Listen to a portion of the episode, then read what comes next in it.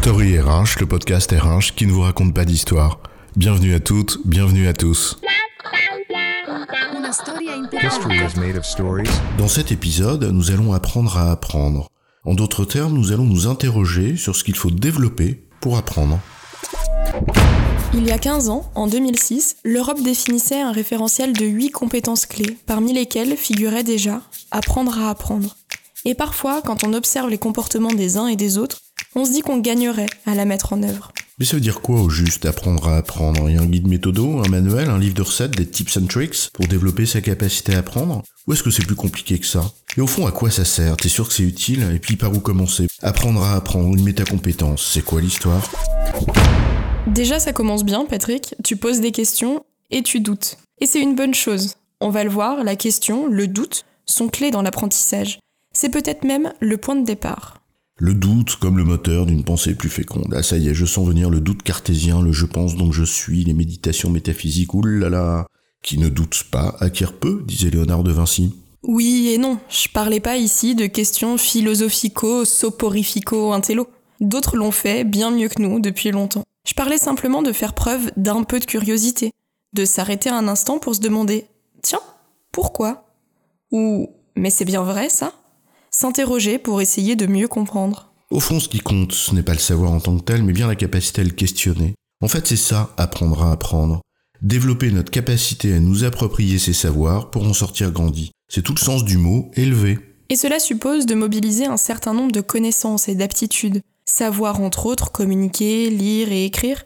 Avant de conduire, vous apprenez bien le code de la route Ben, Là, c'est un peu pareil. Il faut déjà maîtriser quelques bases. Mais au-delà de ce socle, nécessaire évidemment mais bien que non suffisant, apprendre à apprendre, eh bien ça suppose de développer une attitude particulière face à l'apprentissage en lui-même pour qu'il devienne continu.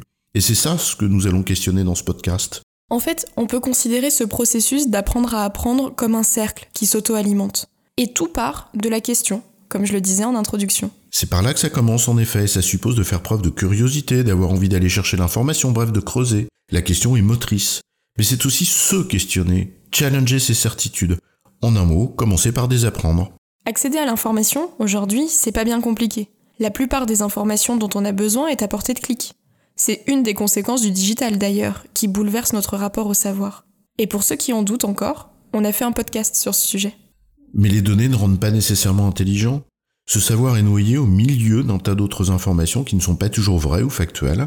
Il faut alors être capable de sortir la tête de ce qu'Edgar Morin appelle le nuage informationnel. Être capable d'extraire le vrai du faux, de distinguer le fait de la croyance, l'objectif du subjectif. Et c'est bien la deuxième étape de notre cercle d'apprentissage, le discernement, ou l'esprit critique, comme vous voulez. Après s'être posé une question qui nous pousse à chercher la réponse, il faut discerner parmi les informations que l'on a ce qui relève de faits démontrés.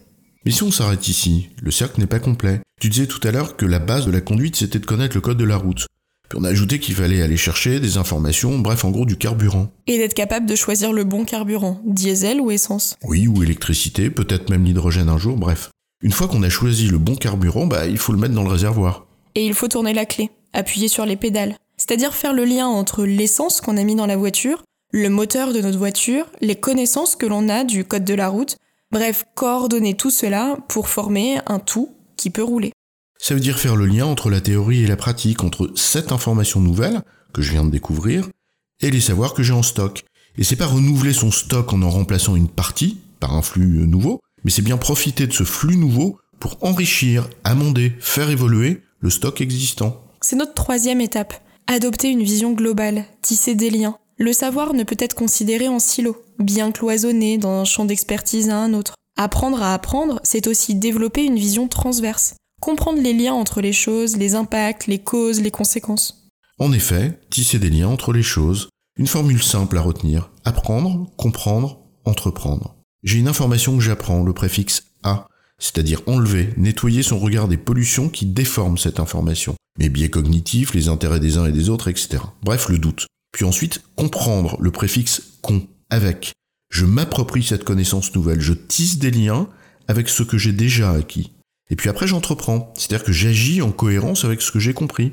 Et on va insister sur ce dernier point, entreprendre. Apprendre en soi, ça ne sert pas à grand-chose si ensuite on ne mobilise pas notre savoir dans la pratique. Je suis prêt, dans ma voiture, j'ai mis de l'essence, j'ai ma ceinture, j'ai tourné la clé, mais je ne passe pas la première. Bah, c'est un peu con. Ah bah oui, si tu veux avancer, oui, c'est un peu con. Se nourrir l'esprit, c'est très bien, on remet pas ça en cause, mais ce qui est encore mieux, c'est de mettre en pratique ce qu'on a appris. Et c'est notre quatrième point, la capacité à agir. Agir, oui, et de temps en temps, se questionner sur nos actions et ce qu'elles nous apprennent. Et là, la boucle est bouclée. Certains vont parler de pas de côté, de rétrospective, de prise de recul, de pratique réflexive. Bref, peu importe les mots que vous employez, il s'agit bien de se remettre en question au regard des nouvelles informations que l'on apprend et des actions que l'on entreprend. Et c'est finalement ça, apprendre à apprendre, sortir grandi de ce processus, de ce cercle vertueux dont on parle depuis le début. Un cercle vertueux qui invite à progresser en permanence.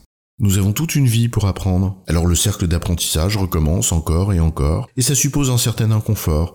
On ne peut pas se reposer sur des certitudes, s'endormir sur ses lauriers. Donc ça demande un effort, et c'est pas simple, ça bouscule, mais c'est du déséquilibre que naît le mouvement, et donc l'apprentissage. Finalement, apprendre à apprendre, c'est développer toutes ces capacités-là. Faire preuve de curiosité, d'esprit critique, de vision globale et de remise en question. Et personne ne peut le faire à notre place. Donc il n'y a pas de méthode, de manuel ou de recette miracle, mais des approches et une vision de l'apprentissage qu'il convient de cultiver, car au fond, c'est bien une question de culture.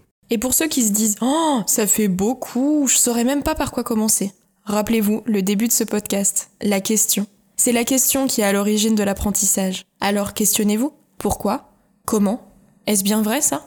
En résumé, apprendre à apprendre est une métacompétence composée de plusieurs capacités qu'il faut développer. 1. La curiosité. 2. L'esprit critique. 3. La capacité à tisser des liens. 4. La capacité à agir. Et 5. La remise en question. Et la boucle est bouclée, puisqu'on revient à la question. J'ai bon chef? C'était quoi la question? Non, je blague. Oui, tu as bon. Mais on va pas en faire toute une histoire. Story RH, le podcast RH qui ne vous raconte pas d'histoire. Retrouvez tous les épisodes sur storyrh.fr.